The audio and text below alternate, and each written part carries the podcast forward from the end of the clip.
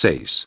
La reconquista de Anlek. Los gritos de los sacrificados y los alaridos de los sectarios que proferían sus plegarias rasgaban la noche. Alit contemplaba a Anlek desde la ventana de la torre de guarnición abandonada. Las hogueras con fuegos de diversos colores brillaban en la oscuridad, mientras elfos sedientos de sangre recorrían las calles en catervas como enajenados, riñendo entre sí y llevándose a rastros a los ciudadanos incautos para sacrificarlos como ofrenda a los oscuros dioses de los Kitarani. Los sombríos habían convertido en su guarida un edificio abandonado próximo al arco norte de la muralla de la ciudad y que en otros tiempos había albergado varios centenares de soldados, ahora movilizados en el sur para contrarrestar la amenaza de Tiranok. Como en muchas otras zonas de Anlek, reinaba una calma extraña e inquietante, ya que los sectarios preferían concentrarse en el centro de la ciudad, donde se erigían los templos más importantes. El número de adeptos era cuantioso, pues los distintos cultos se disputaban la posición dominante. Bajo la torre había una serie de cámaras en las que los Anar no habían vuelto a aventurarse desde la exploración inicial, horrorizados por los suelos cubiertos de sangre, los grilletes con pinchos, los aceros partidos y los indicios de vileza.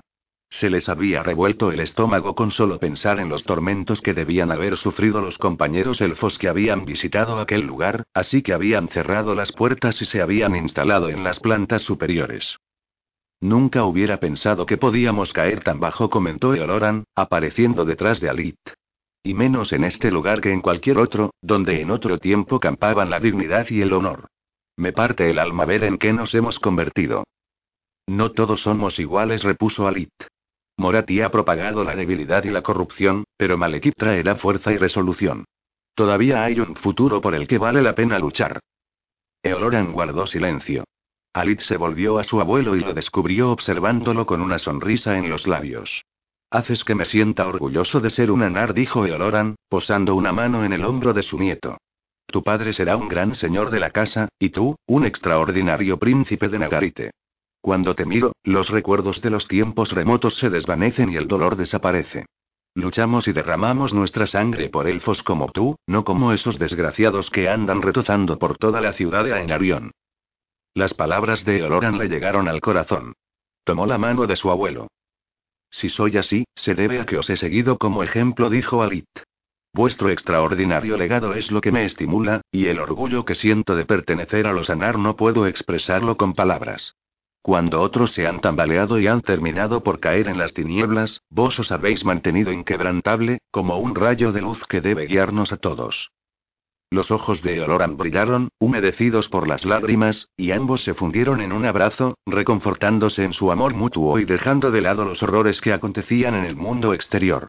Eoloran se apartó de su nieto tras el largo abrazo, volvió la mirada hacia la ventana y su expresión se endureció. Los autores de estas atrocidades deben ser castigados, Alik dijo a media voz. Pero no confundas castigo con venganza. Lo que alimenta estas sectas son el miedo y la ira, los celos y el odio. Despierte esas emociones que todos albergamos en nuestro interior. Si nos mantenemos fieles a nuestros principios, saldremos victoriosos. Los sombríos estuvieron ocultos en las entrañas del enemigo durante nueve días. La mayor parte del tiempo permanecían escondidos, pero de vez en cuando salían a la ciudad, ya fuera en solitario o por parejas, para recopilar información y comida. El día era menos peligroso que la noche, puesto que las orgías y los sacrificios de la noche anterior saciaban momentáneamente a los sectarios y las calles eran un lugar más tranquilo. Mientras que las noches estaban gobernadas por los adeptos de los cultos, durante el día el dominio recaía en las guarniciones de Anlek, que patrullaban las calles con tenacidad para garantizar que la ciudad no fuera devorada por la anarquía total. Era evidente que Morati mantenía varias fuerzas en equilibrio. Por un lado, se mostraba indulgente con las sectas para no perder su apoyo, y por otro, imponía los límites necesarios a sus actividades para mantener cierta apariencia de orden. Entrada la tarde del noveno día fue el turno de Alítica salir de internarse en la ciudad en busca de información. Ataviados con sus elegantes túnicas y con las espadas escondidas bajo los pliegues de las prendas, la pareja enfiló hacia la plaza principal, que se extendía a las puertas del palacio. En la escalinata que conducía a las enormes puertas del edificio había guardias apostados y en la explanada se aglomeraban masas de elfos. Había un rum rum en las conversaciones, un componente de miedo en la atmósfera que llamó la atención de Elite. Separémonos a ver de qué nos enteramos, propuso a Casadir. Nos reuniremos aquí en un rato. Casadira sintió y se alejó por la derecha, pasando por delante de los escalones. Alit torció a la izquierda, en dirección a los tenderetes que flanqueaban la plaza. Paseó por los puestos, fingiendo interés por el género a la venta, aunque en realidad estaba con el oído atento al barullo que lo envolvía. Entre los productos habituales en un mercado se vendían otros artículos más siniestros. Dagas para sacrificios con inscripciones de runas maléficas, talismanes de los Kitara y pergaminos llenos de ensalmos dedicados a los dioses del Averno. Mientras contemplaba un amuleto de plata con la forma del sigilo de Erekial, Alito oyó de pasada que se mencionaba a Malekith en una conversación y siguió al grupo de contertulios elfos a través la plaza. A diferencia de las multitudes, que se movían con parsimonia por el mercado, el quinteto tras el que iba avanzaba con paso resuelto hacia la calle de los templos que se extendía al oeste. A primera hora de esta mañana han llegado jinetes, decía una elfa del grupo. Aunque el aire todavía conservaba algo del frío invernal, únicamente llevaba encima un vestido de velo diáfano y holgado que ondeaba con la brisa y le dejaba el cuerpo a la vista de quien quisiera admirarlo. En la espalda se adivinaban cicatrices en forma de runas y anillas de oro prendidas a la carne. Mi hermano estaba en la puerta sur y oyó por casualidad lo que dijeron a los centinelas. Los jinetes informaron a la guarnición de que el príncipe está marchando hacia Anlec a la cabeza de un ejército. Sus interlocutores expresaron atropelladamente su temor al recibir la noticia.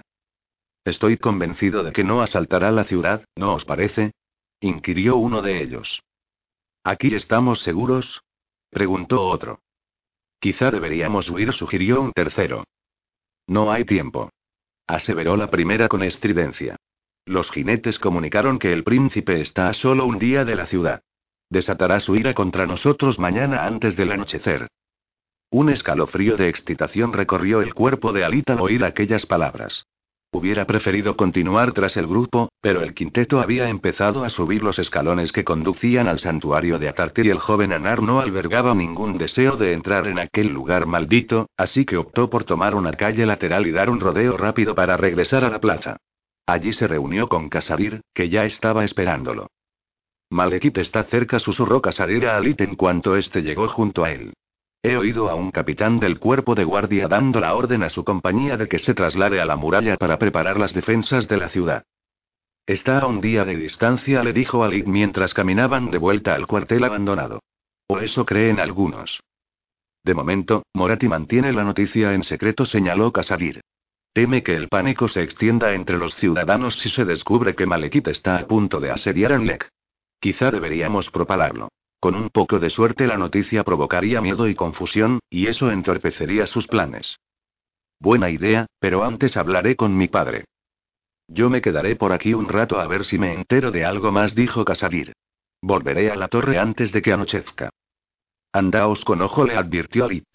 Me temo que, en cuanto se corra la voz, la histeria se apoderará de muchos sectarios. Esta noche las hogueras para los sacrificios arderán con fuerza. Casadera sintió de un modo tranquilizador y desapareció entre la muchedumbre. Alit enfiló con paso brioso hacia la guarida de los sombríos. Se moría de ganas por acelerar el ritmo de sus zancadas, pero temía llamar la atención. Si la llegada de Malekith se había mantenido en secreto por los guerreros de Morati y realmente se encontraba a un día de marcha, los Anar apenas disponían de tiempo para trazar un plan de acción. Aunque la ocasión colmaba de entusiasmo al joven Alit, en su interior subyacía el pavor a que los sombríos fracasasen y el príncipe fuera aniquilado al otro lado de las murallas de la ciudad. Tal y como Alita había pronosticado, aquella noche el tumulto fue mucho más escandaloso, salpicado por el redoble de tambores y la estridencia de los cuernos a medida que se propagaba la noticia de la llegada de Malekith. Al caos creado por las tribulaciones y las celebraciones de los acólitos de las sectas, se sumaba el estrépito de pasos, que retumbaba por toda la población de las guarniciones que se ponían en acción y de las fuerzas destacadas en las inmediaciones de Anlek que regresaban a la ciudad. Los sombríos no abandonaron su lóbrega torre mientras la histeria se apoderaba de los Druchi, temerosos de ser asaltados en las calles. Alit pasó la noche en vela junto a sus compañeros, alternando las guardias con la discusión sobre los inminentes acontecimientos con su padre y su abuelo. Cuando la neblina sonrosada del amanecer se expandió desde la línea del horizonte y cabrilleó tenuemente en los muros de piedra de la ciudad, Alit se encontraba con Eoclir y Eoloran en la cámara de la última planta de la torre. La luz del alba y el fuego de las antorchas dispuestas a lo largo de la muralla les permitieron ver una multitud de soldados preparados para defenderse del ataque. Una cuestión en particular tenía sobre Ascuas a Eoloran desde su llegada a Anlek y de nuevo la planteó en voz alta mientras el sol trepaba por el alféizar de la ventana. ¿Desde qué lado atacará Malekith? preguntó el elfo sin dirigirse a nadie en particular. Tenemos que saber qué puerta debemos abrir. He oído informaciones encontradas, respondió Eoclir. Hay quien cree que viene directamente de Tiranok, desde el sur, mientras que otros afirman que llega desde el al oeste. Por los mensajes que nos hizo llegar el príncipe sabemos que tenía la intención de reunir su ejército en el Irión, señaló Alit, así que lo más probable es que venga por el este. Ciertamente parece lo más lógico, pero reina tal confusión que incluso he oído que se aproxima por el oeste, puesto que desembarcó en Galtir. Si bien sospecho que llevas razón, Alit, no es descabellado plantearse la posibilidad de que haya modificado su plan inicial, ya sea por voluntad propia o obligado por las acciones de los Drukji. Un supuesto erróneo no solo nos costaría la vida, sino que podría condenar a Nagarite a seguir padeciendo este tormento durante muchos más años. Entonces, tendremos que averiguar la verdad con nuestros propios ojos, sentenció Alit. ¿Y desde dónde pretendes constatarlo? inquirió Eoclir. La muralla está infestada de guerreros y ninguna de las torres seguras de la ciudadela tiene la altura suficiente para otear la distancia. Cuando solo se nos ofrece un camino, no importa lo peligroso que sea, hay que seguirlo, repuso Alit. Subiré a la muralla y buscaré un lugar elevado que nos permita determinar la procedencia de Malekith. Necesitamos tiempo para organizarnos y alcanzar la puerta que pretenda asaltar, de modo que tenemos que averiguar sus intenciones lo antes posible. Si hubiera alguna forma de comunicarnos con el príncipe y se lamentó Eoloran. Un ave, quizá. Me temo que Morati estará atenta a esas tretas y nos arriesgaríamos a delatarnos a cambio de un beneficio más que dudoso, observó Euclir, que iba y venía de la ventana, visiblemente consternado. Tampoco me parece inteligente enviar a un espía solo, Alit. Mejor que capturen a uno que no a todos, y yo nunca pediría a nadie que arriesgara su vida, replicó Alit. No os sintáis tan desanimado, la anarquía todavía campa a sus anchas por la ciudad, aunque estoy convencido de que Morati no tardará en infundir un miedo mayor entre sus seguidores que el propio Malekith. A estas horas las sombras aún son densas y una figura solitaria pasa desapercibida donde muchas juntas llamarían la atención. Sigue sin convencerme, dijo Eoloran. Pues entonces será mejor que me atéis para retenerme aquí, pues tengo toda la intención de ir espetó Alit, enmudeciendo de golpe, sorprendido por su propia determinación. Y ya en un tono más pausado, continuó. Os prometo que no correré ningún riesgo innecesario, y si oigo algo que confirme los planes de Malekith, regresaré inmediatamente y no intentaré hacer nada por mi cuenta. Todas las miradas están vueltas hacia el exterior de las murallas. Nadie se fijará en una sombra solitaria. Eoloran se volvió en silencio, dando su consentimiento, incapaz de añadir nada más. Euclir se colocó frente a Alit y apoyó una mano en la nuca del joven. Se lo acercó y le besó en la frente. Que los dioses de la luz te protejan, le deseó Eoglir, retrocediendo. Debes ser raudo, pero que tus prisas no te hagan caer en una precipitación temeraria. Creedme, nada me gustaría más que regresar de una pieza y sin un solo rasguño. Dijo Alit, con una risita nerviosa. Sacudió la mano como tratando de espantar las preocupaciones de su padre y enfiló hacia la puerta. Alit se desprendió de la abultada e incómoda túnica de saltite que había llevado hasta entonces y se vistió con un simple taparrabos y una capa roja, como un vulgar adorador de Kaine. Alrededor de la cintura se ajustó una faja raída en la que escondió un cuchillo con el filo de sierra y, disfrazado de esta guisa, se escabulló de la torre sin mediar palabra con los demás sombríos. La calle que albergaba la entrada de la guarida estaba desierta, y el propio edificio de la torre ocultaba las murallas. Alit se deslizó en dirección al centro de la ciudad arrimado a las paredes de los edificios de techos altos que en otro tiempo habían habitado miles de guerreros. Sabía que si se movía por las principales arterias de la fortaleza, llamaría menos la atención que si era descubierto merodeando de manera furtiva por callejones y callejuelas laterales, de modo que optó por la ruta más directa a la plaza central y emergió por el noroeste junto al palacio de Ainarion. Allí se encontraban la mayoría de las residencias de los señores de Anlek, casi todas vacías, ya que sus nobles propietarios comandaban las tropas apostadas en la muralla o habían partido hacia el sur con sus soldados. Alit fue saltando los muros que separaban los jardines y deslizándose junto a las fuentes de aguas burbujeantes buscando el medio de penetrar en la ciudadela. Donde antes solo se había levantado el chapitel de Anlek, en el centro de la ciudad, se habían erigido nuevos edificios a lo largo de los siglos, cada vez más cercanos al palacio, y si bien la plaza que se extendía al sur de la ciudadela era una explanada abierta, ya hacía varias generaciones que las casas de los nobles habían contactado con el muro norte del palacio, y hacia allí se encaminó Alit. Con la misma facilidad que en el pasado había progresado por las montañas saltando de piedra en piedra, Alit trepó por el ramaje desnudo de un árbol próximo al porche de una de las mansiones y desde allí saltó al tejado. Se agachó para pasar junto a la ventana abierta de la guardilla y recorrió a la carrera las tejas sesgadas del borde de la empinada cubierta. La distancia entre el alero del tejado y el muro de la ciudadela era considerable, así que Alit cogió carrerilla y se lanzó al otro lado del hueco. Sus manos dieron con un asidero entre las piedras centenarias del muro y, tras unas cuantas intentonas, también sus pies descalzos encontraron un punto de apoyo.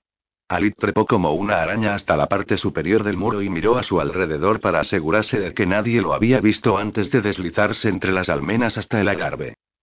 Allí arriba la perspectiva no mejoraba y no veía más allá de la cortina de muralla de Anlek, de modo que tenía que buscar un lugar más elevado que le ofreciera una buena vista de las llanuras que rodeaban la fortaleza para poder determinar la ruta de llegada de Malekith. Alit se mantuvo en el sector occidental de la ciudadela, todavía sumido en la penumbra y protegido del sol que se elevaba por el este. Escaló torretas y minaretes, se deslizó furtivamente por cornisas y trepó por chapiteles hasta que la ciudad menguó bajo sus pies. Se detuvo bajo el alféizar de una ventana en arco, miró hacia abajo y divisó unas figuras increíblemente diminutas por la altura recorriendo las calles. En la plaza central se congregaba una multitud y las calles de los templos estaban atestadas. En el resto de la ciudad apenas había elfos. Alit alcanzaba a ver el paraje al otro lado de la muralla, pero solo hacia el sombrío oeste, por donde era más improbable que apareciera Malekith, de modo que necesitaba encontrar la forma de otear el este para confirmar que el ejército de Malekith se aproximaba desde esa dirección. Recorrió gateando un estrecho canalón y llegó al borde de un tejado que se elevaba por encima de la azotea de una torrecilla. Tres guerreros custodiaban la puerta de la torre, pero estaban pendientes de lo que sucedía en el exterior de la muralla, tratando de averiguar lo mismo que Alit. El muchacho ignoró a los soldados, saltó al otro lado por encima de sus cabezas y siguió trepando silenciosamente. Bordeó el chapitel dorado de un minarete y recibió el baño del sol. La sensación de calidez le trajo de súbito a la memoria aquel día tumbado en el césped de la mansión, charlando con su madre sobre Ashniel. Alit cayó en la cuenta de que había estado tan abstraído en la misión desde su partida de El que no había vuelto a pensar en la joven. El recuerdo lo animó, pues si aquel día culminaba con éxito, Malekith recuperaría el trono, y Ashniel se vería liberada de su retiro en el refugio de las montañas. Espoleado por su deseo, Alit miró a su alrededor buscando un lugar más estable y descubrió un balcón un poco más arriba. Dio un brinco y se asió a los soportes redondeados de piedra sobre los que se apoyaba el suelo del balcón y se impulsó para encaramarse a la elegante balaustrada. La enorme puerta acristalada estaba abierta, y al otro lado, la cámara permanecía en sombras. Alito oyó voces y se quedó paralizado. Pero al cabo se relajó al advertir que las voces se alejaban y se convertían en meros ecos apagados. Se agazapó a un lado de la puerta, donde no podía ser visto desde el interior, y aprovechó para observar debidamente el territorio que se extendía más allá de las murallas. Tenía ante sus ojos el sur y el este. Las carreteras que partían de las puertas de la ciudad se perdían en el horizonte, sin más interrupción que los puentes levadizos sobre el foso de fuego. Alit continuó allí unos minutos, escrutando el paisaje en busca de alguna pista que confirmara la posición de Malekith. A medida que pasaba el tiempo, la duda mermaba la resolución del joven elfo, y sus expectativas languidecieron lentamente según se alzaba el sol en el firmamento. De vez en cuando, se oían pisadas en la ciudadela, y Alita cerraba presta la daga por si acaso era sorprendido. Cuando ya palidecía el último rayo de esperanza en su interior, descubrió un destello al sureste. Se protegió con la mano los ojos del sol y aguzó la vista en esa dirección. Sin duda, se trataba del inconfundible reflejo del sol en el acero. Una nube de polvo se levantó en el horizonte, y Alice contempló, asombrado, las huestes de Malekith marchando directamente hacia la ciudad. Nunca había visto tantos guerreros juntos. Miles y miles de caballeros, lanceros y arqueros avanzaban desplegados a ambos lados de la carretera sur. Según se aproximaban, Ali distinguió las cuadrigas blancas tiradas por feroces leones y los estandartes de Elirión, y Brese, y Tracia ondeando por encima de las interminables filas de soldados. Un poco por delante y en el centro, bajo los estandartes plateados y negros de Nagarite, marchaban los guerreros del príncipe Malekith. La excesiva distancia impedía a Alit identificar la figura del príncipe, aunque reconoció las armaduras negras de sus caballeros. Unas criaturas aladas sobrevolaban en círculo el ejército tres pegasos y un formidable grifo, cada una con un jinete. Era evidente que Malekith cargaría contra la puerta sur, pues la disposición de sus fuerzas apuntaba hacia el puente levadizo de esa entrada. Aliviado, Alit hizo el ademán de iniciar el descenso cuando unas voces procedentes del interior de la estancia atraparon su atención. Se arriesgó a asomarse a la cámara, pero la encontró vacía. Sin embargo, en el lado opuesto de la habitación, un arco daba paso a una sala interior y sintió que el corazón le daba un vuelco cuando una figura de gran estatura emergió de ella y apareció ante sus ojos. Era una elfa alta, majestuosa, con una cabellera larga, larga y ondulada que se precipitaba por su espalda. Llevaba un vestido transparente que parecía envolver en niebla su piel pálida. Una extraña sombra, un miasma apenas visible de oscuridad que parecía tener vida propia estaba junto a ella. A Alid le pareció ver que en la etérea figura oscura aparecían unos ojos diminutos y brillantes, y unos colmillos. La matriarca sostenía un báculo de hierro con un extraño cráneo con cuernos y llevaba el pelo recogido con una diadema de oro con incrustaciones de diamantes y esmeraldas. Morati. Alid quedó hechizado por su belleza pese a que sabía en lo más profundo de su corazón que Morati era un personaje absolutamente perverso. Estaba de espaldas a él. Sin embargo, la redondez de sus hombros y las curvas de sus caderas despertó un ardor en Alit que ni siquiera él sabía que poseía. Sintió ansias de perderse en aquel lustroso cabello y de sentir en sus dedos el tacto de aquella piel suave. El estallido de voces rompió el hechizo, y Alit se dio cuenta de que la reina sacerdotisa no estaba sola. Unas figuras vestidas de negro atravesaban el arco de un lado a otro. Llevaban la cabeza rapada y con unos extraños dibujos tatuados. Ali no alcanzaba a descifrar lo que decían las voces, y, en contra de lo prometido a su padre, se deslizó al interior de la cámara para acercarse a la repudiada reina bruja. Desde su nueva posición veía con más claridad la sala central, y lo que se mostró ante sus ojos lo echó para atrás. Más allá de Morati ardía un fuego multicolor que recordó a Alid las historias sobre las llamas sagradas de Asuryan que habían bendecido a Enarion en la aurora de los tiempos. Sin embargo, aquella hoguera no tenía nada de bendita y sus lenguas de fuego eran insólitamente irregulares y angulosas. En el centro de las llamas habitaba una imagen difusa, apenas distinguible, pues estaba hecha de fuego, aunque no era exactamente parte de él. Su cabeza parecía la de un ave, quizá un águila o un buitre, e iba cambiando de pie. La magia refulgía en sus ojos, y Ali tuvo la impresión de que las llamas componían dos alas inmensas recogidas alrededor de la criatura sobrenatural. Llegará su hora, entonó una voz solemne y profunda que resonó por toda la sala. Las palabras provenían de las llamas y, aunque no parecían elfo, Alid las entendió sin problema. Era como si la voz hablara en una lengua que aglutinara todos los idiomas juntos, totalmente distinta pero reconocible. Los caminos sinuosos se desvían constantemente, advirtió otra voz histriónica. Y nosotros vemos a dónde conducen todos esos senderos, sentenció la primera voz. Pero ignoramos cuando añadió la segunda. Alit estaba confuso, ya que ambas voces parecían brotar de la aparición llameante y, sin embargo, sonaban como si mantuvieran una discusión. Y espero mi recompensa por esta empresa, interpeló Morati, cuya voz resultaba tan lujuriosa como lo era su cuerpo. Se me atenderá cuando así lo reclame. Es exigente, dijo la voz estridente. Exigente, repitió la voz grave, soltando una risotada. No me dais miedo, espetó Morati. Sois vosotros quienes acudís a mí. Si preferís regresar a vuestro agujero infernal sin sellar un acuerdo, no os detendré. Si, en cambio, deseáis volver con lo que habéis venido a buscar, tendréis que tratarme como a una igual. ¿Una igual? La voz chillona se incrustó como esquirlas de cristal en los tímpanos de Alit, y el joven elfo se estremeció.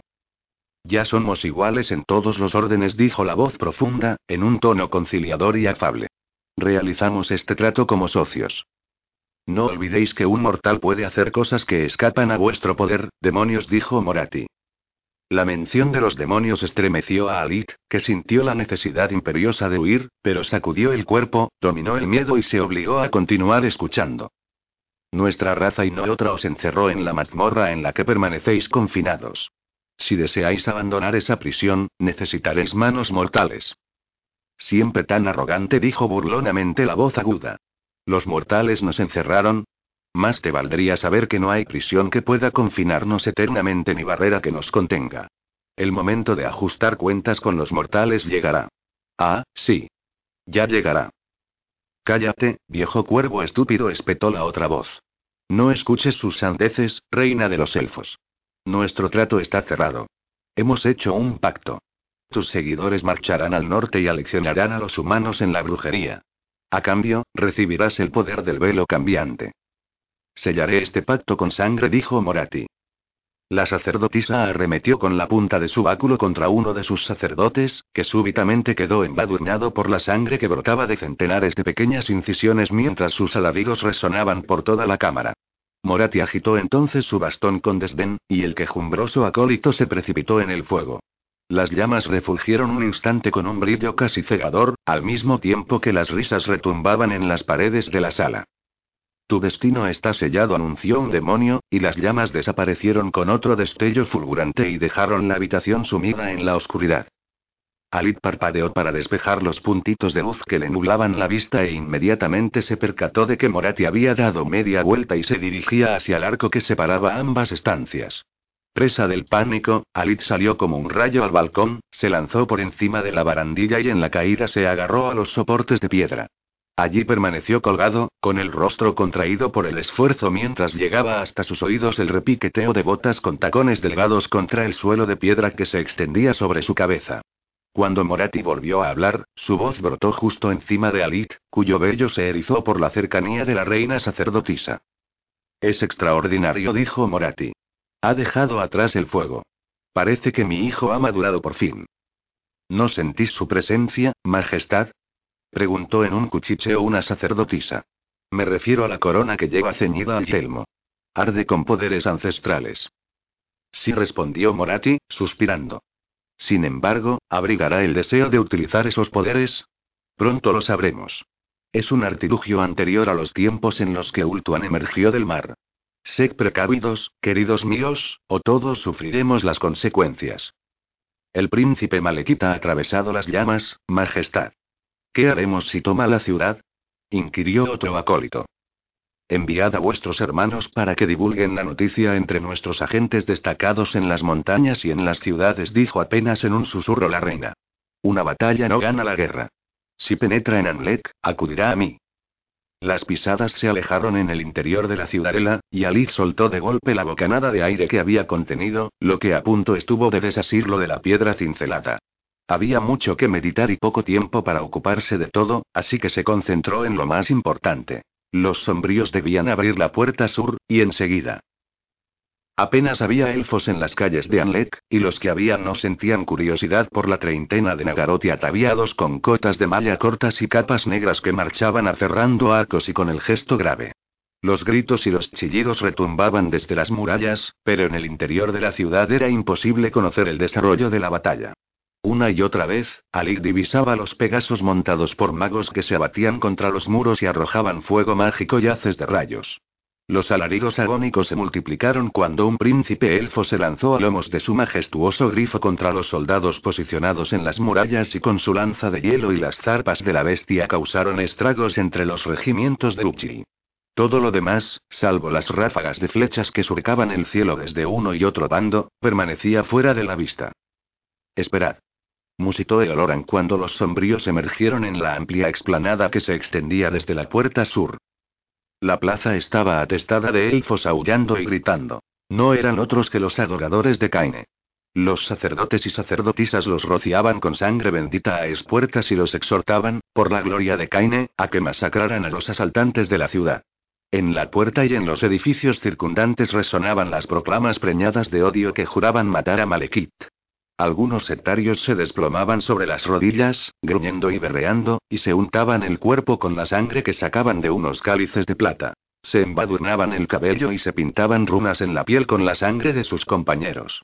Allí donde los sectarios más fervorosos se habían abalanzado con cuchillos o simplemente con las manos vacías sobre sus compañeros, el suelo de piedra estaba sembrado de cuerpos despedazados y despellejados, con los órganos arrancados y devorados por adeptos enloquecidos. Alit alzó la mirada hacia los altos baluartes de la barbacana de entrada y vio que eran un hervidero de actividad. Los arqueros procedentes de los tramos de muralla adyacentes se congregaban en las torres y arrojaban sus flechas contra un enemigo que parecía muy próximo. Tenemos que apoderarnos de la torre de entrada. Espetó en un susurro Alit, dando un paso al frente. Nos eliminarán, replicó Eotlir, agarrando a su hijo del brazo y arrastrándolo hacia atrás, mientras el resto de los guerreros se cobijaba a la sombra de la muralla. Aniquilarán a los soldados de Malekith. Espetó Alit, soltándose de su padre. Y también a nosotros, gruñó Eoloran. Una campana repicó tres veces. El sonido llegaba desde la ciudadela. Inmediatamente, un chirrido ensordecedor retumbó en toda la plaza. Mirad. Exclamó Eoloran, señalando la entrada. Las gigantescas puertas de Anlek se abrieron, acompañadas por el crujido acompasado de pesadas cadenas. En las torres de entrada, esclavos desnudos se inclinaban sobre dos grandes ruedas mientras sus amos Druchi y los fustigaban en la espalda con los azotes. Los adoradores de Kaine salieron en tropel de la ciudad como si se hubiera abierto la compuerta de un dique, exaltados y gritando con un deleite asesino. Las puertas se cerraron con un sobrecogedor ruido seco en cuanto el último de los adeptos la cruzó. La plaza quedó desierta y en un silencio solo roto por los distantes gritos de batalla y el fragor del combate que se desarrollaba al otro lado de la muralla. Es nuestra oportunidad. exclamó Yoloran, haciendo una seña a Alit y a los demás para que avanzaran. Los sombríos cruzaron la explanada de la entrada a la carrera, con los arcos flechados. Tal como habían acordado antes de abandonar la guarida, Alit y Oclir se dirigieron con la mitad de los sombríos hacia la torre oriental, mientras que Eoloran se llevó al resto a la torre occidental. Cuando el grupo de Eoloran desapareció en el interior del baluarte, a Alit todavía los separaba una docena de pasos de su torre. Justo en la puerta y frente al joven elfo apareció una figura ataviada con una cota de malla, pero el guerrero solo tuvo tiempo de abrir completamente los ojos con estupefacción antes de que una flecha disparada por Anagriel le alcanzara en la mejilla y lo arrojara contra la pared de piedra de la torre. Alit saltó por encima del cuerpo y penetró en la penumbra atenuada por la luz de las antorchas de la barbacana. Una escalera de caracol ascendía por la derecha, y Alice se lanzó disparado hacia ella y subió a saltos los escalones, con el resto de los sombríos pisándole los talones. No se cruzaron con más Druchi, y cuando Alit emergió por la puerta de la muralla, ante él se desplegaban las llanuras de Anlek y el ejército de Malekith. Solo tuvo tiempo para certificar la presencia de las filas interminables de lanceros, caballeros y arqueros, pues un movimiento a su izquierda atrapó su atención. En el tramo de muralla que discurría junto a la torre había desplegados docenas de guerreros, y los más próximos se volvieron hacia él. Sin pensárselo dos veces, Alit apuntó y disparó una flecha que atravesó el peto dorado del soldado más cercano. Mientras cargaba y disparaba la siguiente, Euclid y el resto de los sombríos se abrieron en abanico a su alrededor para sumar saetas a la descarga. En cuestión de segundos, dos docenas de Druchi yacían sin vida o agonizantes sobre el suelo de piedra de la garbe. La rueda de la puerta. Dijo Eotlir, señalando la azotea de la torre que se elevaba por encima del parapeto. Cinco conmigo. Los demás, proteged la puerta. Bramó Alit, corriendo hacia la escalera que conducía a la parte superior de la torre de entrada. Encajó el arco en la aljaba y desenfundó la espada mientras daba un brinco para cubrir los últimos escalones y alcanzar la azotea de la torre. Los encargados de los esclavos estaban esperándolo y lo recibieron con el chasquido de los azotes. Una punzada de dolor le recorrió el brazo izquierdo y vio que tenía la manga de la camisa hecha jirones y una herida sangrienta en el antebrazo. Soltó un gruñido, se agachó bajo las tiras serpenteantes de los azotes y se abalanzó sobre un elfo que esgrimía un látigo en una mano y un cuchillo en la otra. Pero Alice fue más rápido y hundió la punta de la espada en el pecho desnudo de su oponente. El joven elfo sintió un dolor abrasador en la espalda cuando otro vil latigazo le rajó la capa y le desgarró la carne. Se tambaleó, pero allí estaba Casadir, que embistió al elfo armado con el azote, le amputó el brazo a la altura del codo y con un tajo de revés lo decapitó. Los escuálidos esclavos de la rueda se abalanzaron sobre sus torturadores y los aporrearon y sacudieron con las cadenas de los grilletes. Mientras se ponía de pie con la ayuda de Anadriel, Alit echó una ojeada a la otra torre y a lo que acontecía a los pies de la muralla y vio que los sombríos arrojaban al vacío cuerpos enfundados en armaduras negras. Debajo, en el campo de exterminio que se extendía entre los salientes de la muralla, una falange de lanceros se precipitaba hacia la puerta, con los escudos alzados para protegerse de la lluvia de flechas. La puerta.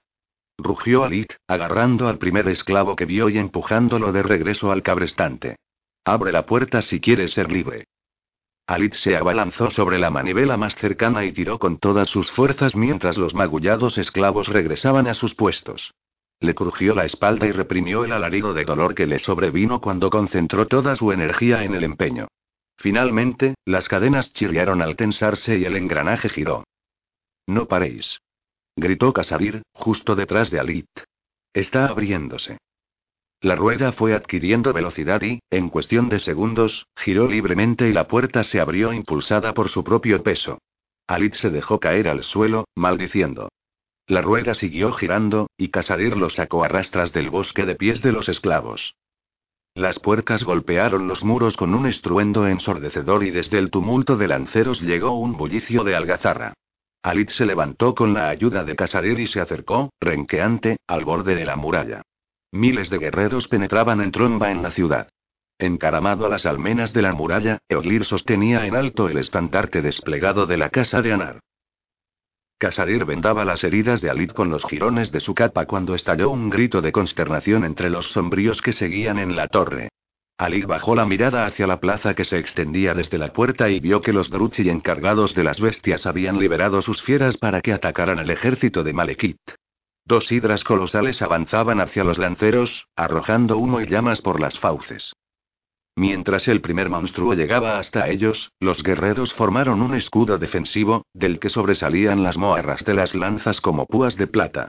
Acompañadas por el ruidoso traqueteo de las ruedas en los adoquines, las cuadrigas de Cracia, tiradas por leones blancos, cruzaron la puerta y franquearon a los lanceros para arremeter directamente contra la hidra, encabezados por un príncipe que blandía una reluciente hacha de doble hoja. En el ala derecha de la plaza, los Druchi seguían abriendo jaulas de las que emergían al trote bestias sobrenaturales que se deslizaban por el suelo de adoquines. Los monstruos del caos, capturados en los Anuli y en las tierras yermas del otro lado del mar que bañaba el norte de Ultuan, avanzaban dando tumbos, guiados con aguijadas y azotes por sus amos. Fueron llegando más lanceros a la posición de los Nagaroti, blandiendo estandartes azules con los símbolos de Ibrese. El estallido de las llamaradas y los gruñidos de los leones retumbaron por toda la plaza, y Alice se volvió de nuevo hacia los guerreros Nagaroti. La otra hidra estaba a punto de alcanzar a los lanceros. Recogió las cabezas y una orden a voz de grito se alzó por encima del bullicio que se había apoderado de la plaza. Todos a una, los lanceros se encogieron y levantaron los escudos sobre la cabeza. Las fauces de la bestia vomitaron unas llamaradas que lamieron los escudos de los Nagaroti. Algunos se desplomaron retorciéndose, envueltos por el humo y el fuego, y lanzando chillidos estridentes. Las llamas se desvanecieron y del montón de guerreros chamuscados se elevó una lúgubre nube de humo. Acabad con los domadores.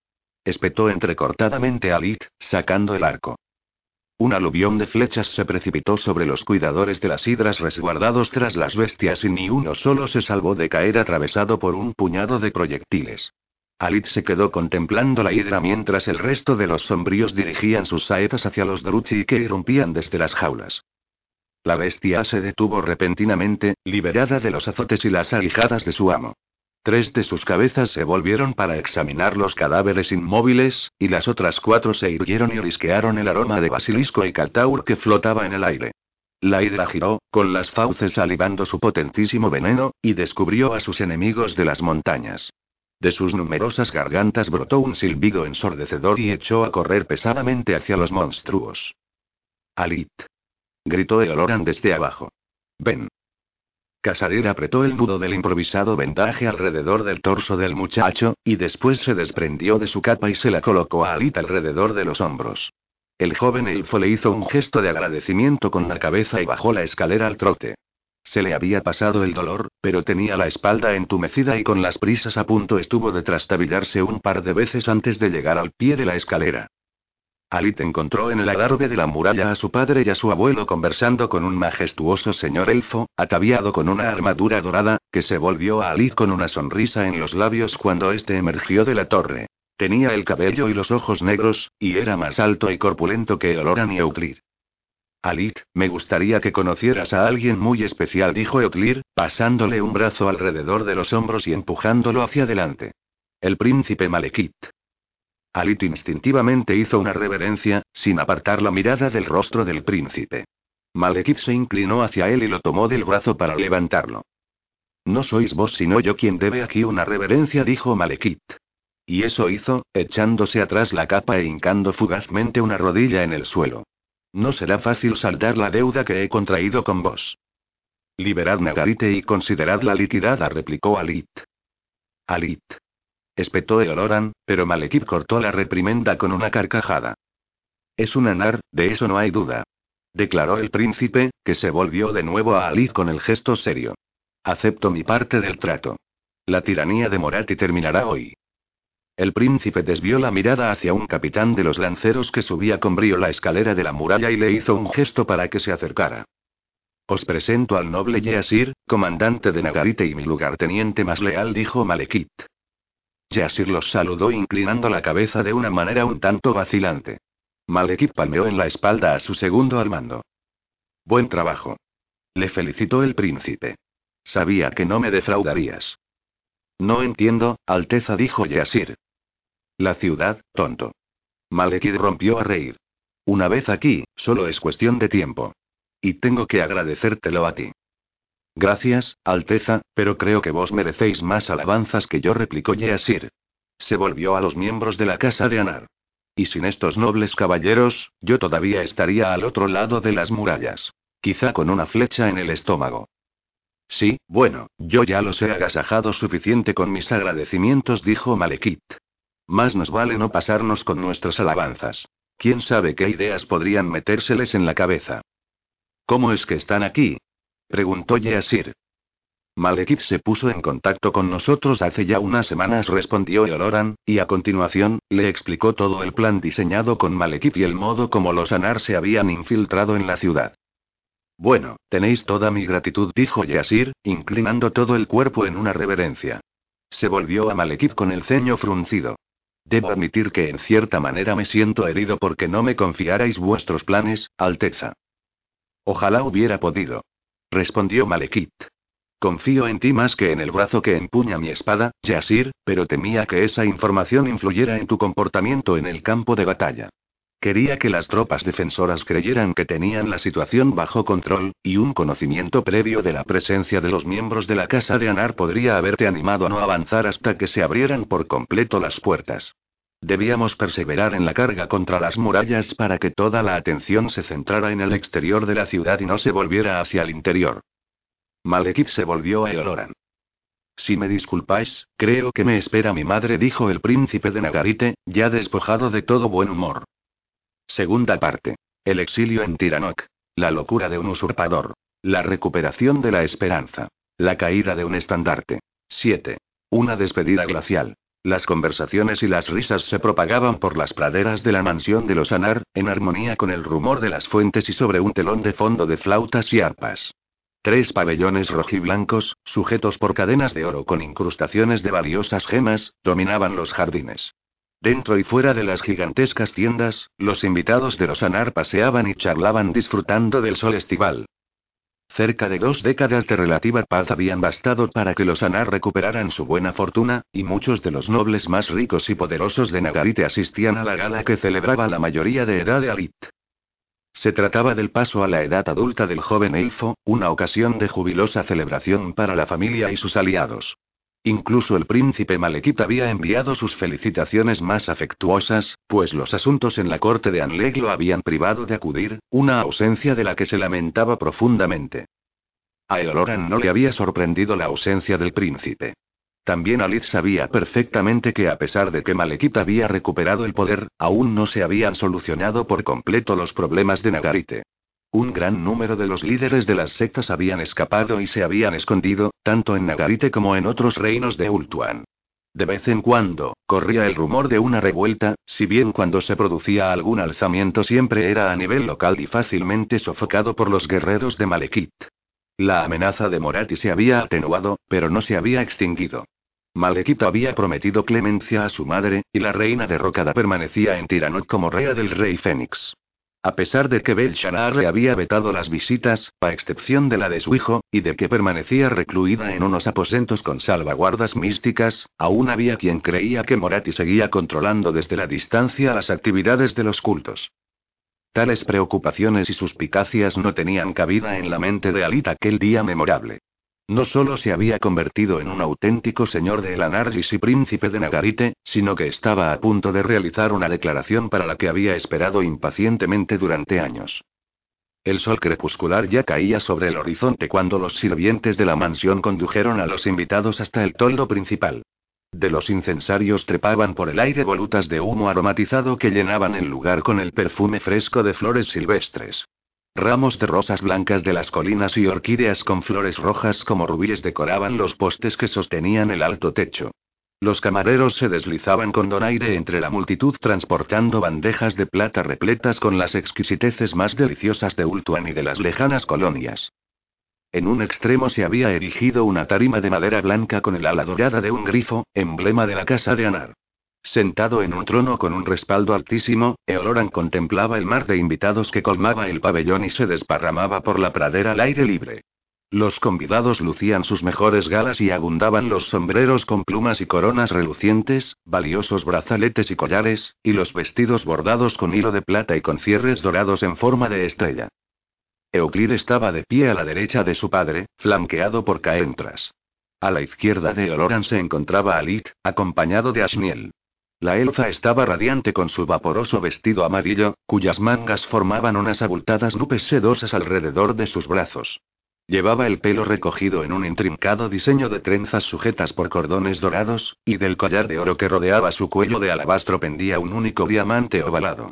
En medio del alboroto de elfos, ella rezumaba serenidad y mantenía un porte tranquilo y noble. Ali no dejaba de admirar a su amada con el rabillo del ojo y sentía que su belleza le acariciaba la piel como el suave oleaje la orilla de un lago. Cuando todos los invitados estuvieron reunidos, Eoloran se puso en pie y levantó las manos para darles la bienvenida. Mis nobilísimos amigos, bienvenidos a El declaró, sonriente. Para mí es un honor asistir a la ceremonia de paso a la edad adulta de mi nieto acompañado por elfos tan ilustres. En numerosas ocasiones ha demostrado su valía, y es justo que elogiemos ahora sus logros. Se propagó un murmullo de aprobación, y un bosque de manos se levantó en el aire aferrando copas de cristal y oro llenas de oscuro vino. Eoloran tomó un cáliz de la mesa baja situada frente al trono y lo alzó con las dos manos por encima de la cabeza. Soy el príncipe Eoloran de Anar, señor de Elanar, entonó con voz sosegada y firme. Mi sangre pasó de mis venas a las de mi hijo Euclir, y de las suyas a las de su hijo Alit. Hoy mi nieto alcanza la mayoría de edad y sobre él recaen ahora las obligaciones de un señor y príncipe de Ultuan. Tomó un sorbo de vino y bajó el cáliz. Nosotros, que derramamos nuestra sangre junto al gran Aenarión, ahora tomamos este vino en recuerdo de su sacrificio, dijo Eoloran con solemnidad, y sorbió de nuevo de su copa. Hemos vuelto a verter nuestra sangre para restablecer la paz en estas tierras. También Ali dio parte de la suya en este conflicto. Si bien todos deseamos que este tipo de actos valerosos nunca más sean necesarios, mi nieto ha demostrado que posee el temple y el espíritu precisos para imponerse a las tinieblas que osen amenazar nuestros hogares y nuestra sociedad. La multitud de elfos congregados asintió de corazón y en el recinto se instaló una atmósfera sombría. Hubo quien derramó silenciosamente alguna lágrima al evocar los padecimientos sufridos por Nagarite. Eoloran concedió unos instantes a la audiencia para que se explayara en sus reflexiones y recuerdos, y mantuvo la cabeza gacha y el gesto pensativo, meditando él mismo sobre los actos turbios que había cometido a lo largo de su vida. A continuación, alzó la cabeza y la sonrisa regresó a sus labios. De todas formas, si hoy es un día señalado, no es por el pasado, sino por el futuro. Alites, todos nuestros hijos lo son, el legado que dejamos al mundo. Cuando entrego este cáliz, estoy traspasando mis esperanzas y sueños a las generaciones venideras, a las que deseo la paz y la felicidad que todos nosotros hemos disfrutado. cedemos a su administración nuestra civilización, desde el Anarlis hasta Anlek, de Tiranoc hasta Ibrese, de Ultuan hasta las lejanas colonias. Les confiamos la prosperidad de nuestro pueblo, desde el granjero hasta el príncipe, desde el siervo hasta el rey. Eoloran se volvió y ofreció el cáliz a Alit, que tomó un sorbo con una parsimonia ceremoniosa. En este día de mi paso de la adolescencia a la edad adulta acepto las obligaciones que recaen sobre mí, declaró Alit. Igual que yo he disfrutado de los privilegios y la armonía necesarios para cultivarme al amparo de mi padre y de mi abuelo, desde mi posición dispensaré a quienes me sucedan toda mi protección y mi sabiduría. Alit se llevó la copa a los labios y tomó otro sorbo de vino.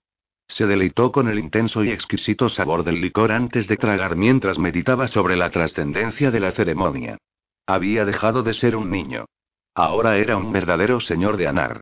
Esta idea le hinchió de orgullo. Del orgullo de pertenecer a la casa de Anar y del orgullo de haber demostrado ser merecedor del título de príncipe. Se dio cuenta de que había cerrado los ojos. Los abrió de inmediato y vio frente a él los rostros expectantes de su padre y de su abuelo, de Caentras, de Ashniel y de las docenas de elfos que habían llegado desde todos los rincones de Nagarite para asistir a la ceremonia. Bajó la copa y sonrió. En el recinto estalló una salva de aplausos acompañada por un buen número de voces exaltadas que le deseaban felicidad y le daban ánimo. Caentras se adelantó con las manos alzas pidiendo silencio. Cuando la algarabía finalmente se calmó, el señor elfo miró a Alit con expresión seria.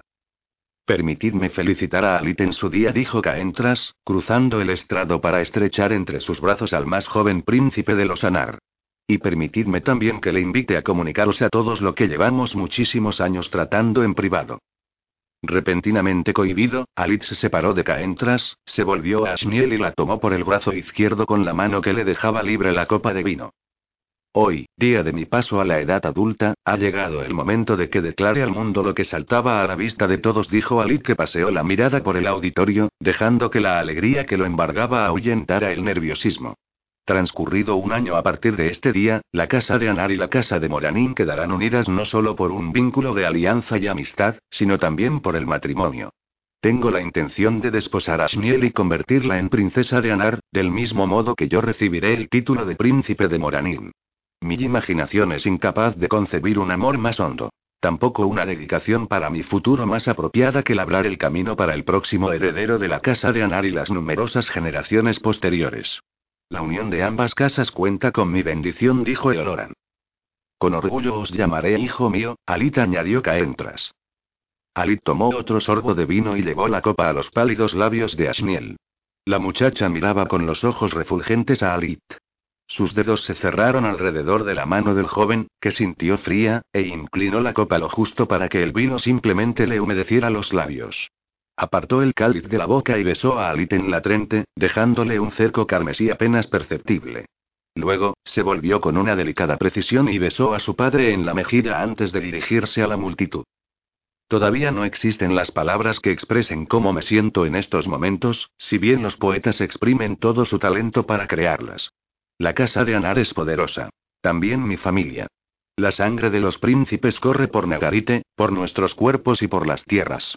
Las futuras generaciones de este linaje serán justas y nobles, valientes y fuertes, compasivas y sabias. Todo lo que ya es extraordinario en la personalidad de los Nagaroti lo será aún más. Alit entrelazó su brazo con el de Ashniel y bajaron el pequeño tramo de escalones que descendía del entablado. El tumulto de elfos envolvió a la pareja para felicitarla, abriéndose paso a empellones para colmarlos de abrazos y besos.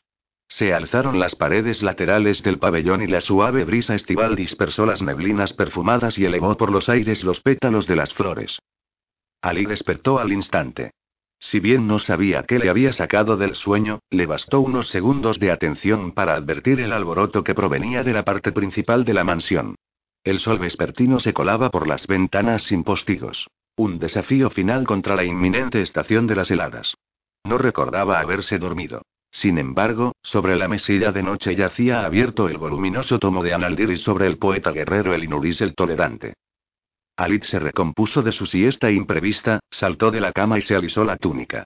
Oyó que su padre gritaba su nombre, y cuando abrió la puerta, se topó con dos sirvientes con lámparas en las manos que cruzaban el pasillo como una exhalación. ¿Qué ocurre? inquirió Alit, agarrando por el brazo a Cirotir cuando éste pasaba raudo junto a él. Hay guerreros en la carretera, Alteza respondió el criado. Vuestro padre os espera en la parte delantera de la mansión. Alit vaciló un instante, sopesando la posibilidad de tomar su arco. Finalmente, declinó la idea. Veinte años de paz habían aplacado la paranoia que en otro tiempo se había cebado en la residencia de los Anar. Con toda probabilidad, aquellos soldados compondrían la guardia de honor de algún importante convidado, de modo que solo sacó una capa del baúl que había al pie de la cama, salió apresuradamente al vestíbulo y se encaminó al jardín. Allí encontró a Eoclir junto con varios criados. Eoloran había partido a firmar un tratado con otra de las casas nobles, mientras que Mayed se encontraba en la residencia de los Moranín ultimando los preparativos de la boda. Su padre lo miró con cara de perplejidad. No he recibido notificación alguna sobre la visita de nadie distinguido, dijo Eoglir. Alid reparó en la espada corta sujeta al cinturón de su padre. Al parecer, Eoglir estaba menos dispuesto a olvidar las turbulencias pasadas. Irrumpió un chacoloteo de cascos que resonó por el jardín y una partida de jinetes se detuvo en la misma puerta de entrada a los dominios de la residencia Anar. Alid contó varias docenas de caballeros con banderolas negras prendidas de las lanzas plateadas. El cabecilla de la columna desmontó y cruzó rápidamente la puerta, donde aguardaba Geriton. Hubo un breve intercambio de palabras, tras el cual Geriton hizo una reverencia y se volvió con un brazo extendido hacia la mansión. El jinete avanzó con paso firme por el empedrado, con la armadura negra esmaltada, brillante como el aceite, y la capa arremolinada a su espalda. Alit se tranquilizó cuando la figura estuvo más cerca y se quitó el yelmo. Se trataba de Yeasir, el lugarteniente de Malekith y comandante del ejército de Nagarite. También Eoclir pareció sentirse aliviado y se adelantó para recibir al oficial de Anlek. Deberíais haber avisado. Os habríamos preparado el recibimiento que merecéis, dijo Eoglir, sonriendo y tendiéndole la mano. En el rostro de Yasir no se apreciaba un atisbo de complacencia por el encuentro, y el caballero estrechó muy brevemente la mano de Eoglir. Lo siento, replicó el lugarteniente, cuya mirada saltaba de Eoclir y Alit, y viceversa, pero no traigo buenas noticias. Entrad y os escucharemos, repuso Eoclir. Aceptaremos de buen grado que vuestros soldados monten su campamento en nuestras tierras. Me temo que no os mostraréis tan hospitalarios cuando oigáis lo que he de comunicaros, señaló Yeasir, con evidente desazón. Quedáis bajo arresto domiciliario por orden de Príncipe Malekith, señor de Nagarite. ¿Cómo? espetó Alit. Solo el brazo extendido de su padre lo detuvo de encararse con Yeasir. Explicaos, exigió Eoglir, obligando a retroceder a Alit. Malekith cuenta la casa de Anar entre sus aliados, diría incluso que entre sus amigos. ¿Qué motivo lo mueve a ordenar mi arresto? Yasir se volvió con la expresión afligida y miró largamente a sus caballeros. Os aseguro que Malekith no esconde ninguna intención malvada contra la casa de Anar, dijo el lugarteniente. Si vuestro ofrecimiento sigue en pie, aceptaré agradecido que me recibáis en vuestra casa. Alit estaba a punto de decirle que ya había abusado bastante de una hospitalidad inmerecida, pero Euclir lo miró a los ojos y meneó la cabeza. Claro, dijo Euclir, asintiendo con la cabeza. Vuestros soldados pueden guardar los caballos en las cuadras e instalarse en los aposentos del ala del servicio. Geriton. El sirviente recorrió el camino al trote, lanzando miradas azoradas por encima del hombro a los intimidantes jinetes detenidos en la entrada. Se dispensará a los recién llegados la hospitalidad que corresponde a nuestros invitados, dijo Euclid. Por favor, informa a las cocinas y haz acopio de toda la ropa de cama disponible. Por supuesto, mi señor, repuso Geriton, inclinándose en una reverencia. Vaciló un momento antes de preguntar. ¿Cuánto tiempo se quedarán los invitados? Euclir miró a Yeasir. El oficial suspiró. Me temo que probablemente todo el invierno respondió, evitando la mirada implacable de Euclir. ¿Es cosa mía, o este año el frío se ha adelantado? comentó Alit, ciñéndose la capa al cuerpo. Quizá solo sea algo en el ambiente que me hace tiritar. Irritado, se marchó de regreso a la mansión, pero al oír el bramido de su padre se detuvo y se volvió. Espéranos en mis aposentos. Le gritó Eoglir. Cuando todo esté dispuesto, nos reuniremos contigo.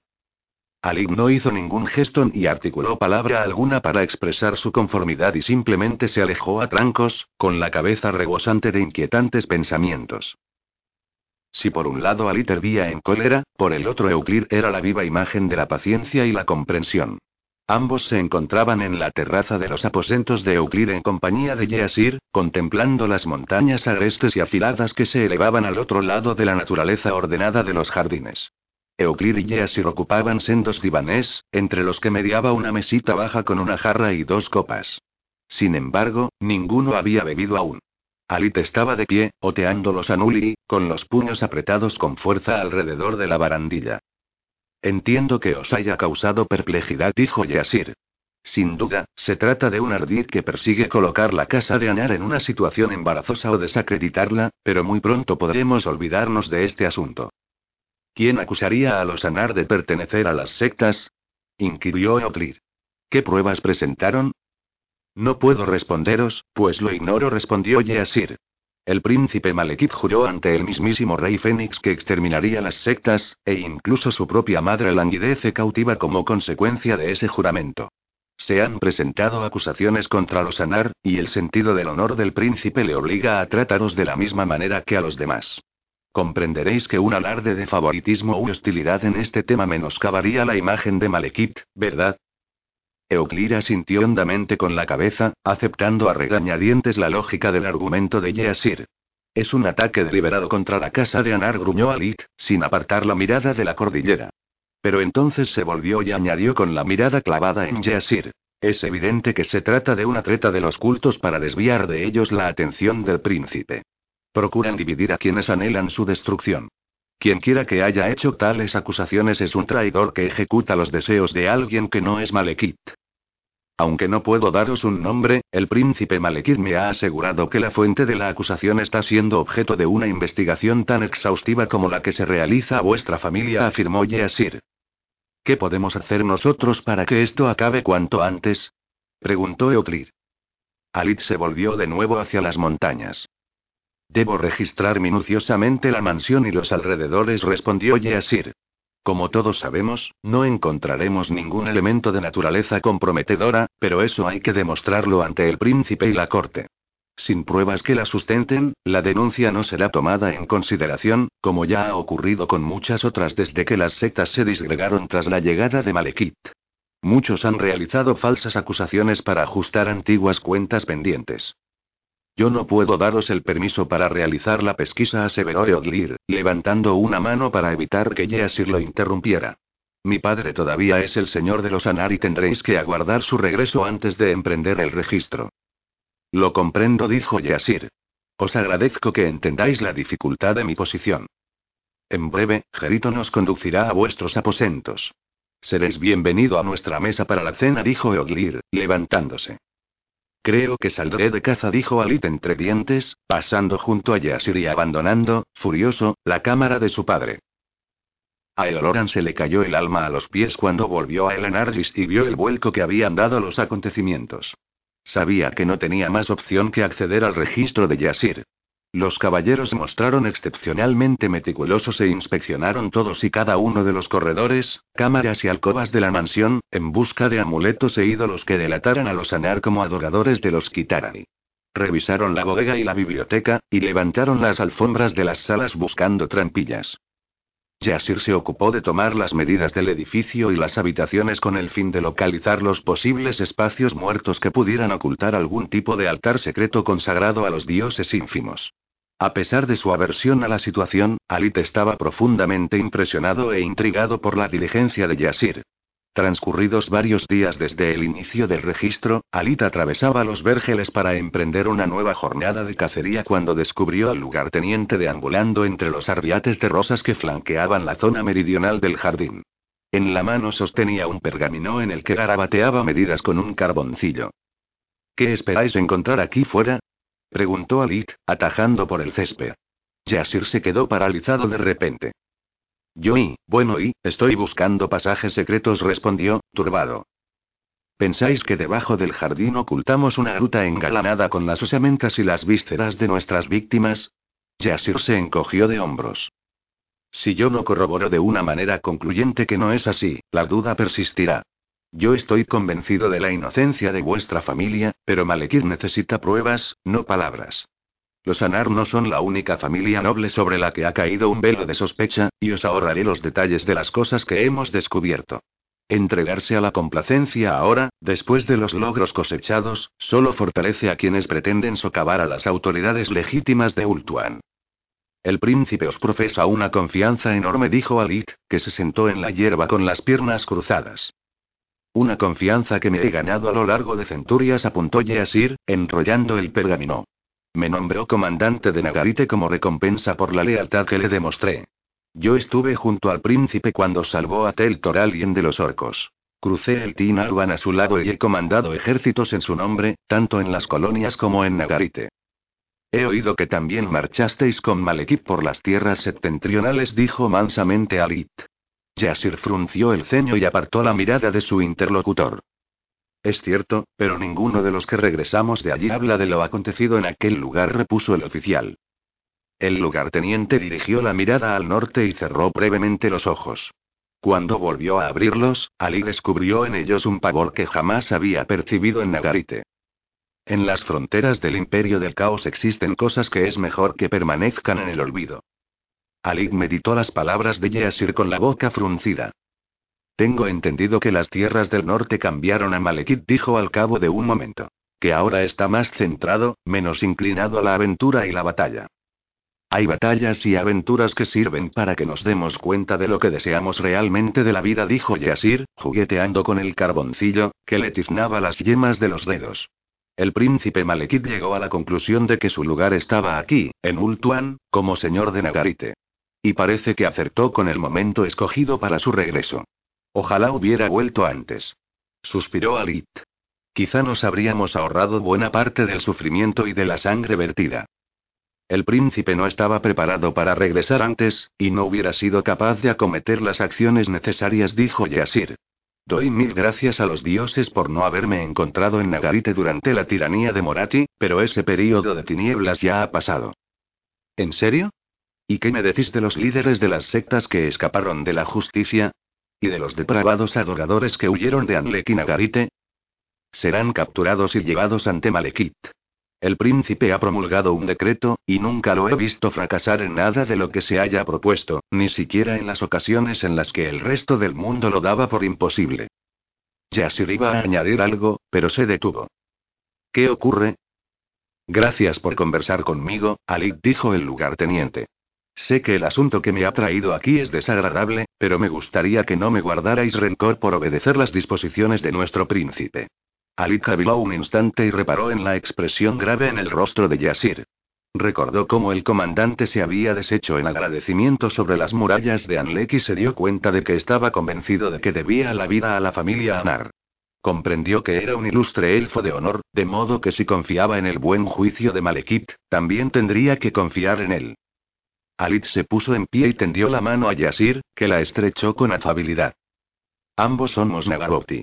No somos enemigos, dijo Alit. Levantó la mirada hacia las nubes que se acumulaban en el cielo. Tengo que ir a cazar antes de que el tiempo se vuelva en mi contra.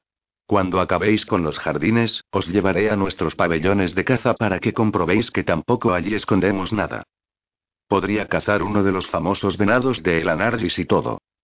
Quizá, pero solo si vuestra vista es tan certera con el arco como lo es husmeando, apostilló entre carcajadas Alit.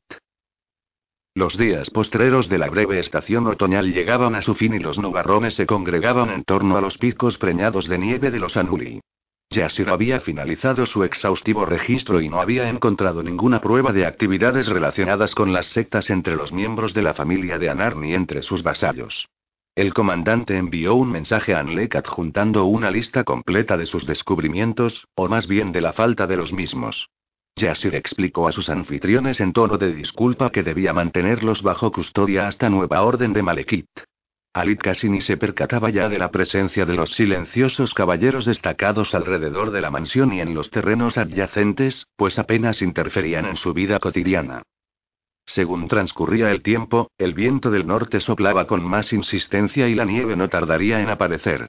Pocos días antes de la entrada oficial en el invierno, Alit pasaba la mañana en la cámara anexa a sus aposentos, leyendo el tratado de Talduir de Saperi sobre las aves autóctonas del Saralui y la colosal montaña reino de los enanos que señalaba la frontera oriental de las colonias del Tinarwan, examinando las minuciosas acuarelas y maravillándose con la diversidad de aves rapaces. Anhelaba viajar algún día a El Tinarban, para cazar en sus vastos bosques y en las montañas titánicas de las colonias. El traqueteo de las ruedas de un carruaje en el jardín lo sacó de su ensimismamiento, y Alice depositó cuidadosamente el libro encuadernado en seda en la mesa que tenía junto a él. Se levantó y se acercó a la ventana alta que daba a los jardines delanteros de la residencia. Habían llegado varios coches con el emblema de la casa de Moranín. Animado por la posibilidad de que Ashmiel se encontrara entre los pasajeros, Alit se despojó de su vestimenta de cazador de piel que siempre llevaba puesta cuando tenía tiempo libre para salir de caza y se vistió con un atuendo más formal, consistente en una suave túnica de lana negra y un cinturón ancho de piel blanqueada. Se recogió el pelo en la espalda con una cinta de hilo de plata y se dirigió a la planta inferior de la mansión. Nada más salir del vestíbulo principal, Alik divisó a Shmiel, asomada a la ventanilla de uno de los coches, y la saludó con la mano. Ella lo vio, pero su rostro carente de expresión no presagiaba nada bueno y una terrible sospecha empezó a apoderarse de Alit cuando la joven corrió la cortina de la ventana. Alit hizo el ademán de acercarse, pero Caentras descendió del primer carruaje y se interpuso en su camino. Id a buscar a vuestro padre, le espetó bruscamente el señor Elfo. Traedlo aquí. Un señor de la casa de Anar recibe a sus invitados con propiedad, no de parte con ellos en el porche, replicó Alit. Si tenéis a bien aguardar un momento, enviaré a un criado para que informe a mi padre de vuestra llegada. La petulancia no os favorece, gruñó Caentras. Llevadme con él. Alit seguía furioso por la indiferencia de Ashmiel, pero accedió a la petición de Caentras y acompañó al príncipe al interior de la mansión en dirección a la biblioteca, donde sabía que hallaría a su padre. Caentras lo siguió en silencio por la escalera de caracol que conducía a la planta superior de la casa. Ali bullía por dentro y se moría de ganas de preguntar qué ocurría, pero se mordió la lengua, temeroso de sulfurar aún más a Caentras. En un rinconcito de su interior se decía que quizá estaba malinterpretando la situación. Sin embargo, sabía que eso era una bobada y que estaba tramándose algo funesto. Aún así no abrió la boca. Euclid estaba sentado a un amplio escritorio de madera blanca cubierto de mapas, que mantenía extendidos valiéndose de copas, platos y toda variedad de objetos.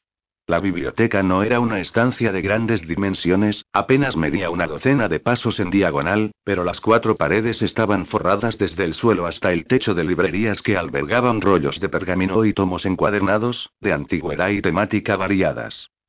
Alita había pasado muy poco tiempo en la biblioteca en su juventud, nunca más del que le exigían sus tutores, pues su pasión se hallaba al aire libre y no entre las palabras sabias de los escritos. Siempre había preferido las clases prácticas a las teóricas y había llevado constantemente hasta los límites de la paciencia a sus profesores con su desdén hacia la poesía, la política y la geografía. No obstante, últimamente se encontraba más a gusto en casa, y la biblioteca disponía de una gran cantidad de mapas y de diarios de viajeros que se habían adentrado en las colonias, y le gustaba imaginarse, no sin cierta ingenuidad, explorando aquellas tierras ignotas en compañía de Ashniel. Euclid levantó la mirada del embrollo de papeles con una expresión de bienvenida en el rostro, pero rápidamente torció el gesto con preocupación cuando advirtió el semblante severo de Caentras. Me temo que no me va a gustar lo que vais a decirme, dijo Euclir, tomando una jarrita de agua y tendiéndosela al señor de la familia Moranín. Caentras declinó el ofrecimiento con un gesto de la mano. Así es, respondió Caentras. Sabes que no hay familia por la que sienta una mayor consideración que la vuestra, excepto, claro está, por la del príncipe Malekith. Es agradable oírlo, pero me parece que estáis a punto de demostrarme lo contrario, replicó Euclir. En efecto, repuso Caentras. Debo mi lealtad a Nagarite y a mi familia por encima de todas las demás, de modo que cuando se me plantea una disyuntiva, ese es el principio que rige mis pensamientos. Ya basta, amigo mío, dijo Euclid. Decid de una vez lo que tengáis que decir. Caentras aún vaciló un instante. Miraba fijamente a Euclid, y ni siquiera desvió un milímetro la mirada hacia Lit, que se había colocado junto a su padre. Ashmiel ha recibido una invitación para incorporarse a la corte de Anlek, y yo he aceptado en su nombre, anunció Caentras. ¿Qué? espetó Alit. Euclid guardó silencio, aunque meneó la cabeza con contrariedad. Hay muchas heridas abiertas en las relaciones entre Anlek y el territorio oriental de Nagarite, y esta es una oportunidad extraordinaria para cerrarlas, continuó Caentras. Pensad en lo beneficioso que será para nuestros príncipes que se escuche su voz en la corte de Malekith. ¿Y qué pasa con la boda? Preguntó Alit. Solo entonces Caentras se volvió con gesto grave a Alit. Ashniel viajará a Anlek antes de la llegada del invierno, explicó el señor Elfo. Sois libre de reuniros con ella en primavera si así lo deseáis. Pero no antes, pues son numerosas las obligaciones que debe atender a su llegada y me temo que tendrá que aprender muchas cosas sobre la vida cortesana en la capital, así que ahora vuestra presencia sería una distracción nada conveniente. Eso es inaceptable. Espetó Alit. ¿Va a convertirse en mi esposa y habéis tomado la decisión sin consultarme? Es mi hija, replicó Caentras, en un tono relajado y altivo. Aun cuando estéis casados seguirá siendo mi responsabilidad. No voy a permitir que Ashniel malgaste su vida entre bosques y montañas cuando se le ofrece todo un mundo de posibilidades en Anlek. Algún día, yo seré el señor de esos bosques y esas montañas, señaló Euclid. Y mi hijo me sucederá. Tanto nos despreciáis como para preferir la compañía de la flamante élite de Anlek, que no hace más de dos décadas estaba dispuesta a hincar la rodilla ante Morati y sus sectas. Los tiempos han cambiado, Euclid dijo Caentras en un tono más dócil. Malekith ha recuperado el poder en Nagarite, y puede ser que algún día lo extienda a todo Ultuan. ¿También os gustaría que fuera coronado rey Fénix? preguntó Eoglir. Desde mi punto de vista, es la única conclusión natural de los acontecimientos, repuso Caentras. Si respaldáis su demanda como heredero de Ainarion, deberíais pensar, como ya hacen otros, que lo justo sería que gobernara todo Ultuan, no únicamente Nagarite. Lo que pienso es que vuestra lógica falla en las premisas, Caentras respondió Eoclir. No me quita el sueño quien se ciñe la corona del Fénix ni la capa de plumas. Lo que me importa son la estabilidad y la prosperidad de Nagarite por las que luché. No han sido una meta mayor. Entonces, sois vos el que está engañado, aseveró Caentras. O quizá vuestro padre, quien os ha aleccionado en un razonamiento erróneo. Quién sabe si en las acusaciones de traición que pesan sobre vuestra familia no habrá más de cierto de lo que había querido creer en un principio. ¿Que el hijo devoto de Nagarite no querría ver a Malekith coronado rey Fénix? ¿No será que los Anar pretenden postularse como sucesores? Medid vuestras palabras, espetó Eoglir, poniéndose en pie. Al parecer, los Anar todavía gozamos de pocos pero buenos amigos, de modo que la casa de Moranín haría bien en no sumarse a la lista de nuestros enemigos. Y así cerramos el círculo de la trama de Morati, y las insinuaciones y las amenazas se convierten en vuestras armas y corregidme si me equivoco, soltó Caentras. Morati tenía razón en una cosa, afirmó Eoclid. Soplan vientos de guerra. Todavía no se han librado todas las batallas. No es posible la neutralidad.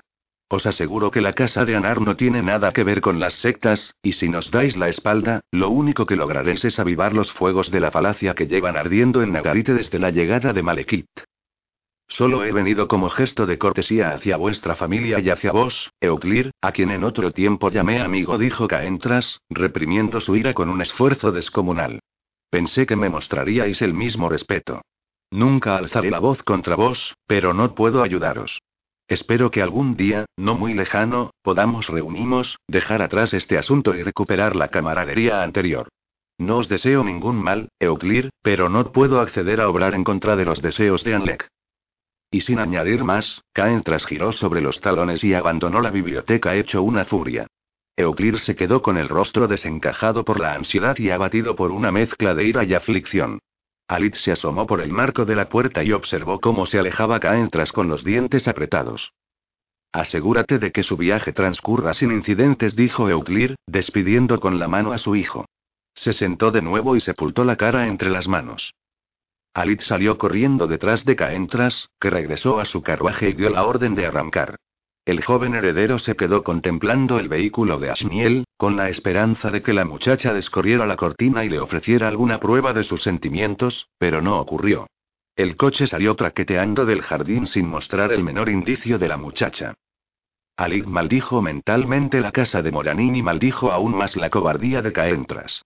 Regresó a trancos y echando humo a la mansión. Los criados y soldados diseminados por el jardín se escabullían a su paso, ahuyentados por su mal humor como ovejas que huyen del acecho de un lobo. Como en los tiempos de su adolescencia, Ali buscó refugio en los bosques de Elanardris, pese al recelo de su padre y el frío glacial. A veces ascendía a los picos nevados para cazar. En otras ocasiones, lo motivaba simplemente la búsqueda de soledad. Aquel día se hallaba sentado en una roca junto a la orilla de un minúsculo arroyo, despellejando y limpiando una liebre que acababa de capturar. Se inclinó para limpiar el acero en el agua helada y reparó en el reflejo en la superficie de una figura oscura recortada en el cielo. Un cuervo. Ha pasado mucho tiempo, dijo Alit, enderezándose. Es cierto, respondió el tirior, sentándose junto al joven.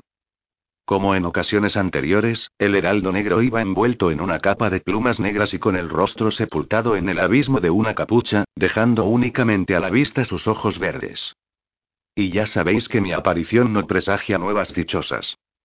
Alit suspiró, terminó de limpiar el cuchillo y lo ciñó al cinturón mientras se volvía a el tirior. Decidme, ¿qué nueva amenaza se avecina? ¿Será que los enanos han construido una flota de naves de piedra y están cruzando el océano para saquear Ultuan? ¿O quizá los magos de Saperi se han convenido a sí mismos en cabras de rapiña? Vuestra acritud no es propia de un príncipe de Ultuan, espetó el Tirior.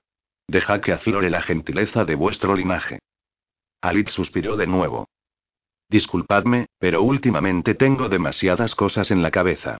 Supongo que venís a advertirme de que no vaya a Anlek, ¿no es cierto? El Tirior dio una sacudida, sorprendido. ¿Cómo lo habéis sabido? Nada más ha cambiado recientemente que justifique vuestro regreso 20 años después, explicó Alit. Siempre aparecéis cuando hay que tomar una decisión para aconsejarme en un sentido u otro. Así se divierte Morayet. Coloca estos dilemas ante nosotros y se regocija viéndonos transitar por la intrincada maraña que ha tejido. ¿Y sabéis por qué no debéis ir a Anlek? Porque ocurrirá algún tipo de desgracia de una naturaleza enigmática, seguro. Alit se levantó sin apartar la mirada de El Tirior, que permaneció sentado a su lado. ¿Qué puedo deciros? No os prometo que no vaya a Anlek. Ashmiel está allí. Y si me decís que mi vida correrá peligro si voy, me niego a creer que mi prometida esté segura en ese lugar. Habéis perdido a Ashmiel, Alit dijo apesadumbrado el Tirior, levantándose y posando una mano en el hombro de Alit. Anleg no es el sitio que vos pensáis. Alit se echó a reír y desdeñó el gesto cariñoso de El Tirior. ¿De verdad esperáis que os crea? ¿Pensáis que un cúmulo de rumores romperá el vínculo que nos une? Muy pronto los rumores se tornarán en algo más, afirmó el Tirior. Desde que Malekid regresó, yo y otros miembros de mi orden leales a Nagarite nos hemos dedicado a seguir el rastro de los sectarios que escaparon, y no han estado perdiendo el tiempo, ni en Nagarite ni en ningún lado. Si bien cultivan un hermetismo inédito hasta ahora, existen formas de dar con ellos y averiguar sus secretos. La acusación contra los Anar es parte de un plan a mayor escala, aunque ignoro su objetivo último. La noticia todavía no ha llegado a Elenardris, pero se han producido ataques y revueltas en varias partes de Nagarite. Los adeptos a las sectas han vuelto, pero ahora no se pronuncian a favor de Morati, sino de Oloran de Anar. Eso es imposible. Sabéis perfectamente que nosotros estamos limpios de toda mácula. Sin embargo, protestan por la detención de vuestra familia. Eso tiene de veracidad la falacia. Anleg no es un lugar seguro para los miembros de la casa de Anar, y me temo que el Anarlis seguirá siéndolo por poco tiempo. Yasiri. Quizá. No deberíais perderlo de vista. No estoy seguro de que sepa realmente el papel que desempeña en todo este asunto. No es más que otra ficha en el tablero de un jugador mucho más poderoso. ¿Y quién es ese jugador? ¿Morati? Y añadió, sacudiendo las manos con desdén. Está cautiva en Toran Rock. No me entra en la cabeza que, en su situación, su control sobre los cultos sea comparable al de antaño. ¿Conocéis el dicho de tal palo, tal astilla? ¿No sospecharéis en serio que Malekith es el cerebro de todo este artificio? Yo nunca sospecho nada, dijo el Tirior, riendo con amargura. Es un juego basado en engaños y fullerías que mentes elfas juegan en la sombra. Sin embargo, yo no me cuento entre los jugadores. No puedo seguir las jugadas a tiempo real e informar de ellas a los demás. ¿Pero conocéis a alguno de ellos? Morati es uno, de eso no hay duda, aunque desde la distancia repuso el heraldo. También es seguro que Malekith mueve algunas piezas, aunque si lo hace en su propio provecho o en el de otros, ya no lo sé. Algunos miembros de la corte también se comportan como títeres, no obstante, es difícil seguir sus hilos hasta la mano que los maneja. Como ya os he advertido, no podéis permitiros el lujo de confiar en nadie más que en vos mismo. Entonces, ¿qué debo hacer? Al parecer, si las sectas nos cuentan entre sus filas, nos quedamos sin opciones para defendernos de las acusaciones. Como bien decís, parecemos las piezas de una partida, sin control alguno de nuestros movimientos ni de las reglas. Por lo tanto, tendréis que encontrar un jugador que juegue en vuestro nombre, dé la vuelta al tanteador y lo ponga de vuestro favor. Alita apartó la mirada del heraldo negro y contempló su reflejo titilante en el agua helada. El rey Fénix. No hay un jugador mejor posicionado en todo Ultuan. No recibió respuesta de El cuando se volvió, el heraldo negro, como tenía por costumbre, había desaparecido sin despedirse. En las laderas de las montañas sonó el eco de un graznido que fue apagándose, hasta que Alice se quedó con el único acompañamiento del viento y el murmullo del arroyo. Alit pasó varios días rumiando las palabras del Tirior, sopesando sus opciones. Cada nuevo día amanecía con la amenaza de la llegada de noticias sobre una insurgencia de las sectas en defensa de la casa de Anar, y Ali temía que ese tipo de nuevas persuadiera a Yasir de extremar las medidas de seguridad.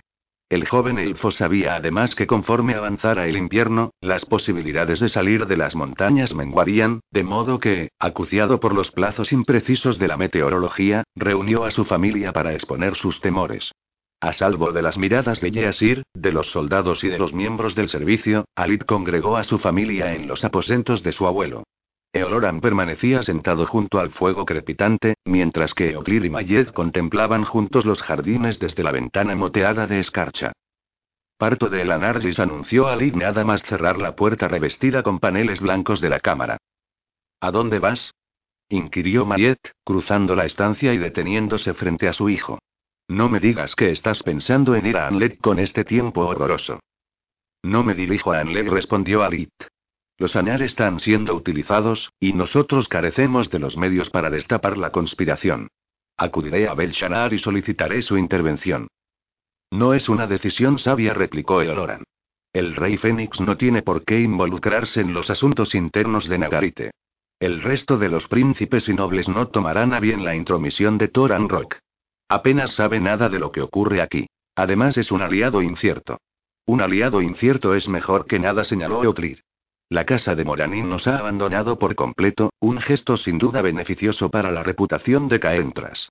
Hace años que perdimos buena parte de nuestros amigos. Creo que Alice tiene razón cuando afirma que debemos buscar apoyos ahora que los tiempos están volviéndose en contra nuestra. Habrá quien considerará esta decisión como un desafío a la autoridad de Malekith, observó Eoloran. Si perdemos la confianza de nuestro príncipe, nos quedaremos sin nada. Desconocemos los consejos que recibe Malekith, dijo Alit, que fue a sentarse en una butaca frente a su abuelo y se inclinó hacia él con el semblante serio. Aunque todavía mantengamos la fe en Malekith, ¿estáis seguro de que le cuentan la verdad? ¿Acaso sus votos de honor no lo hacen susceptible a las mentiras inventadas por los demás? Si bien Belshanar es un aliado incierto, Malekith no ha demostrado ser un gobernante digno de confianza. ¿Y qué ocurre con Ashniel y la boda? preguntó Mayet. Caentras no ha descartado la unión de ambas casas. Si su postura contra nosotros fuera tan tajante, no permitiría que Ashniel se casara contigo. Aún hay un rayo de esperanza, Alit. Tengo miedo de que peligre la alianza con los Moranin si implicas al rey Fénix. Caentras siempre ha abogado enérgicamente por la independencia de Nagarite del trono del Fénix. Alik meneó la cabeza con pesar y pronunció en voz alta una determinación que lo había atormentado desde la partida de Asniel. No habrá boda.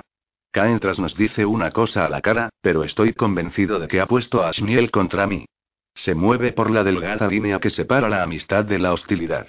No quiere asociarse abiertamente con los Anar, pero desea mantener vivo un sutil nexo de unión con nosotros por si acaso nos necesitara. Si yo fuera Anlek, sería como una mosca que se arroja a la telaraña. No puedo ir allí, y mi negativa implica una desconsideración a la casa de Moranín y proporciona mayores motivos acá entras para la aversión que ya nos profesa. Me pregunto cuánto tiempo llevan enfrentados nuestros objetivos. Me parece que se ha posicionado de manera que saldrá beneficiado de lo que quiera que sea que nos depare el futuro. Lo siento, Alik dijo Mayet. Se acuclilló junto a su hijo y le acarició el pelo. Una lágrima le recorría la mejilla. Alit se inclinó, le dio un beso en la cabeza y la ayudó a ponerse de pie. Me siento como si todo este tiempo hubiera tenido una venda en los ojos. Pero ahora veo la luz, dijo el joven. Aunque amo a Shmiel, ahora comprendo que mis sentimientos nunca fueron correspondidos. Nuestra relación no era más que una conveniencia política tramada por Caentras y diligentemente ejecutada por ella. La vi el día que partió y no atisbé en ella una sola muestra de pesar por nuestra separación. Lo que consideraba una cualidad serena de su nobleza no era más que una actitud fría y distante. Alit sintió cómo crecía su bochorno hasta transformarse en ira. Se levantó de la butaca con los puños apretados. Debía creerse muy lista cuando el necio Anar acudía presto a la mínima insinuación, como un halcón a su amo masculino. Ha jugado conmigo como si fuera un estúpido, y sin duda, yo hacía muy bien el papel. He releído las cartas que me envió y he repasado las conversaciones que mantuvimos y siempre era yo quien daba muestras de afecto, mientras que su amor solo era el producto que mi imaginación había creado para contentarme. Estoy convencido de que se vale de las historias de su sumiso príncipe para entretener a sus doncellas de Anlek. Les contará que con un leve tirón de riendas iré corriendo a su lado. Mayet abrazó a Alit y le acarició la espalda. El joven se dejó confortar por el amor de su madre unos instantes, y luego se separó delicadamente. Aunque he sido engañado, no es el resentimiento lo que me empuja hacia el rey Fénix, dijo Alit. Creo que el peligro que corre la casa de Anar es real, y no tardará en materializarse. ¿Qué tipo de peligro? preguntó Euclid. ¿Cómo lo sabes? En primer lugar, debo aclarar que no puedo revelaros la fuente de la información, dijo Alit, levantando la mano cuando Euclid abrió la boca para protestar. He dado mi palabra. Pero si confiáis en mí, tened la certeza de que lo que voy a contaros es verdad. Siempre creeremos todo lo que digas, Alit repuso Eoloran con el semblante preocupado. Dinos lo que sabes. Ha habido manifestaciones en contra del arresto que Malekita ha ordenado contra la casa de Anar. Todavía hay a quien podemos contar entre nuestros aliados, dijo Euclid. No entiendo qué. Los líderes de las sectas le interrumpió bruscamente a. Los sectarios fingen que formamos parte de su calaña, de modo que sufriremos la misma condena que ellos. Por los motivos que sean que escapan a su causa, los cultos alaban abiertamente a los Anar, y no existe defensa capaz de desbaratar las acusaciones que indudablemente ocasionará eso. No veo cómo puede ayudarnos Belshazzar, dijo Mayet. ¿Por qué no creerá también él a nuestros enemigos? No hay ninguna garantía de que no sea así, admitió Alit. Por eso debo encontrarme con él. Más vale presentarle un caso que ninguno. Alit indicó a su madre que se sentara. Cuando ésta lo hubo hecho, se acercó a ella y apoyó las manos en sus hombros. Mi decisión es fruto de profundas consideraciones, explicó a su familia. No sería inteligente que los tres señores de la casa de Anar, el presente y el futuro de nuestro linaje, permanecieran retenidos en el Anartris. Uno de nosotros debe partir para que, en el caso de que algo ocurra, la causa de la familia pueda ser defendida más allá de estos muros. No podemos encomendar esta misión a un siervo, por muy leal que sea, pues quien suplique la ayuda del rey Fénix debe encarnar una autoridad indiscutible de la casa. Yo estoy en la mejor situación para huir, eso está fuera de cuestión, pues Yeasir y sus soldados me permiten salir de caza sin custodia.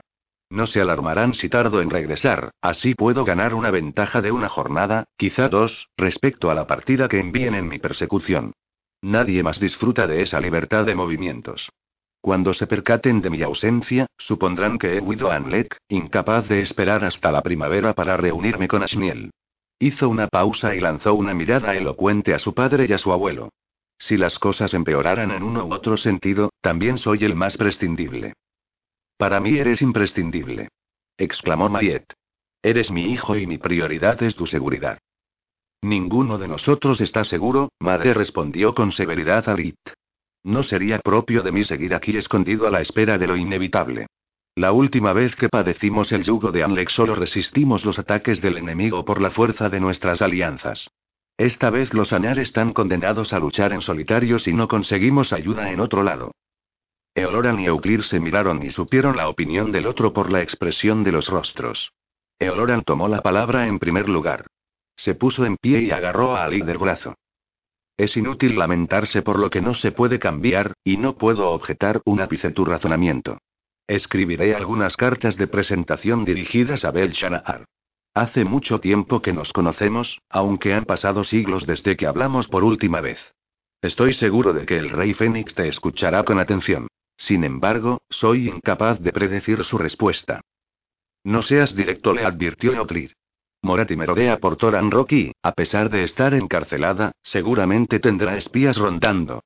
Si el rey Fénix decide ayudarnos, habrá que mantenerlo en secreto todo el tiempo que sea posible. Ahora entiendo el regreso sin previo aviso de Malekith, ya que el factor sorpresa es una de las armas más poderosas a las que todavía podemos confiarnos. ¿Cuándo piensas partir? Preguntó Mayet. Dime que no te irás enseguida. Dentro de un día, dos a más tardar.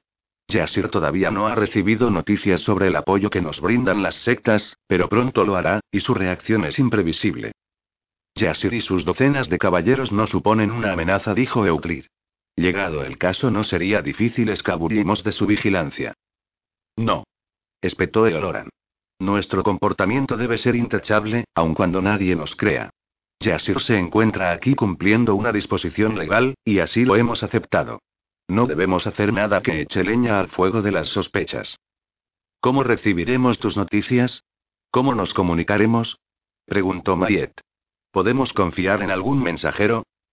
Hay alguien en quien podría confiar, pero de momento no puedo decir su nombre, respondió Alit, que se volvió a Eloran. Si finalmente viene, lo conoceréis, y tendréis que confiar en él, pues yo lo hago. No puedo deciros más.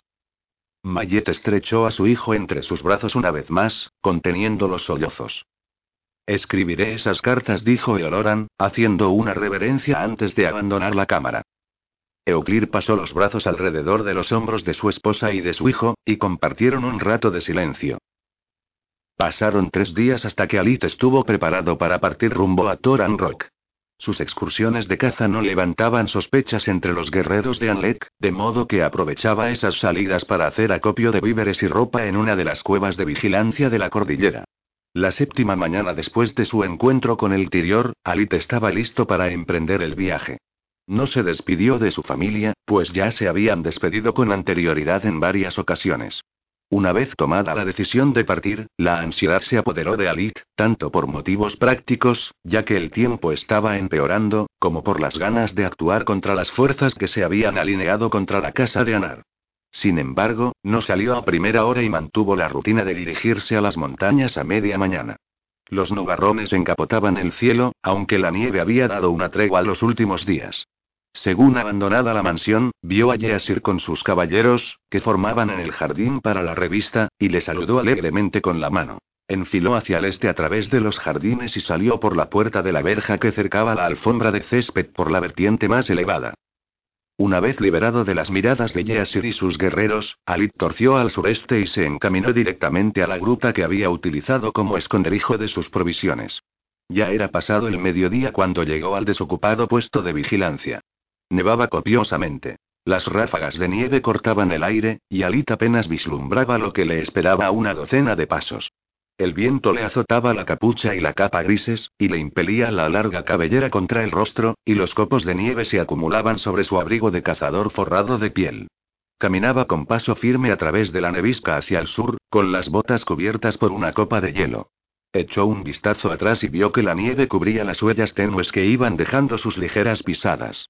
Se sonrió con la sensación de libertad recobrada, aupó la mochila un poco más en los hombros y apretó el paso. Siguió nevando sin tregua todo el día y la noche siguiente. Alit solo se concedía breves descansos en la marcha. Se resguardaba bajo salientes y desfiladeros escarpados, bebía agua especiada de su cantimplora y comía un poco de la carne de conejo y ave que había cocinado el día anterior y que llevaba cuidadosamente envuelta. Mientras la luz crepuscular libraba su lucha con las nubes impenetrables, Ali buscó un lugar donde pasar la noche. Tras una prolongada búsqueda encontró un pequeña arboleda montaña abajo. Trepó a uno de los pinos centenarios y, en un abrir y cerrar de ojos, montó un rudimentario techo de ramas. Protegido del grueso de la nieve, se sentó con la espalda apoyada al tronco y las piernas estiradas a lo largo de una rama y se sumió en un duermevela. Despertó antes del amanecer, e inmediatamente advirtió que estaba siendo observado. Entreabrió los ojos y descubrió un cuervo posado en la punta de la rama. Se le dibujó una sonrisa irónica en los labios, abrió completamente los ojos y buscó a el tirior. El heraldo negro estaba en cuclillas sobre la nieve, ligeramente apartado del árbol, avivando el fuego de una pequeña hoguera. Un hilito de humo ascendía entre el ramaje. El tirior levantó la mirada cuando Alit se puso de pie, me alegra ver que no se hace oídos sordos a mis advertencias. Os pido disculpas si fui brusco en nuestro último encuentro, dijo Alit, saltando del árbol. A menudo sabe uno que algo va mal, pero se niega a reconocer la verdad. Yo ya sabía que las cosas se habían torcido con Ashmiel, pero no quería creerlo. No deberíamos matar al mensajero porque las noticias sean malas. El Tirior le hizo un gesto para que se acercara. Ojalá portara buenas nuevas de vez en cuando. Pero la tarea de los heraldos negros no es trasladar felicidad. Nuestra orden se fundó en tiempos de guerra y penurias, de modo que tenemos la vista y el oído preparados para aquello que acarrea desgracia, nunca júbilo. Debe ser una labor muy solitaria, comentó Alit, agachándose junto al fuego. De pronto, le asaltó un temor. ¿Es seguro encender fuego? Podrían descubrir el humo. No hay nadie para verlo, aquí no respondió el Tirior. Habéis elegido bien manteniendo una ruta por cotas altas. ¿Cuál es vuestro destino a partir de aquí? Pensaba continuar dirección sur dos días más, hasta llegar al Naganat. Luego seguir el curso del río hacia el oeste, y de nuevo torcer al sur, hasta Toran Rock. No os lo aconsejo, aseveró el Tirior, meneando la cabeza. Belshanar tiene su ejército destacado en el Naganat, vigilando la frontera. Os descubrirían antes de que llegarais a Toran Rock. Si os capturaran cruzando la frontera desde Nagarite, os detendrían y os conducirían hasta Belshanar a la vista de todos. Ali maldijo discretamente. No conozco Tiranok. Y hablando del tema, me parece una quimera llegar hasta el rey Fénix sin despertar sospechas. Aun si consigo llegar a la ciudad, ¿cómo contactaría con Belshanar?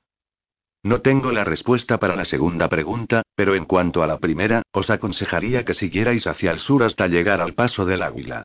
Desde allí giráis al oeste y seguís hasta Toran Rock. Solo unos días al sur el tiempo es mucho más benigno y a estas alturas del año todavía hay viajeros que cruzan la frontera entre Lirion y Tiranok. No os garantizo que paséis desapercibido, pero si llegáis desde el este, llamaréis menos la atención que si lo hacéis desde el norte. Gracias. No sé cómo sobreviviría si no estuvierais vos para guiarme. En ese caso, tenéis que saber que no debéis encomendaros a mí, dijo el Tirior. Su tono era sosegado, pero severo. No sois mi única preocupación, y ya sois adulto. Soy vuestro aliado, pero no puedo ser siempre vuestro custodio ni vuestro guía. Conocéis las decisiones que debéis tomar, pero os pasáis la vida luchando con vos mismo. Confiad en vuestro instinto, Alit.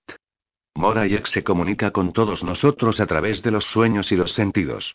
Si no queréis confiar en ella, y son muchos los que sabiamente no lo hacen, tendréis que encontrar quien la sustituya y cuya luz sigáis de buen grado. Alit meditó en las palabras del heraldo mientras se calentaba las manos en la hoguera. No habéis respondido a mi cuestión, replicó Alit. ¿Os sentís solo? Como si se tratara de una respuesta, el cuervo graznó, planeó hasta el hombro del Tirior y se cobijó entre las plumas de cuervo que componían la capa del heraldo. La soledad es un lujo que solo se permiten quienes disponen de tiempo, contestó el Tirior. Algunos llenan su vacío con la cháchara de la muchedumbre que los rodea. Otros lo ocupamos con un empeño superior, más reconfortante que la compañía de cualquier mortal. Respondedme otra cosa, dijo Alit, aprovechando el momento de camaradería que se había creado entre ambos. ¿Habéis amado alguna vez? A mi familia le arrebataron la capacidad de amar en los tiempos de Aenarion, respondió el Tirior con el semblante impertérrito. Quizá la recupere antes de morir, pero lo dudo. Poco amor habrá para nadie en los próximos años. ¿Por qué? ¿Qué habéis visto? Sueño con llamas negras, respondió el Tirior, mirando fijamente el fuego.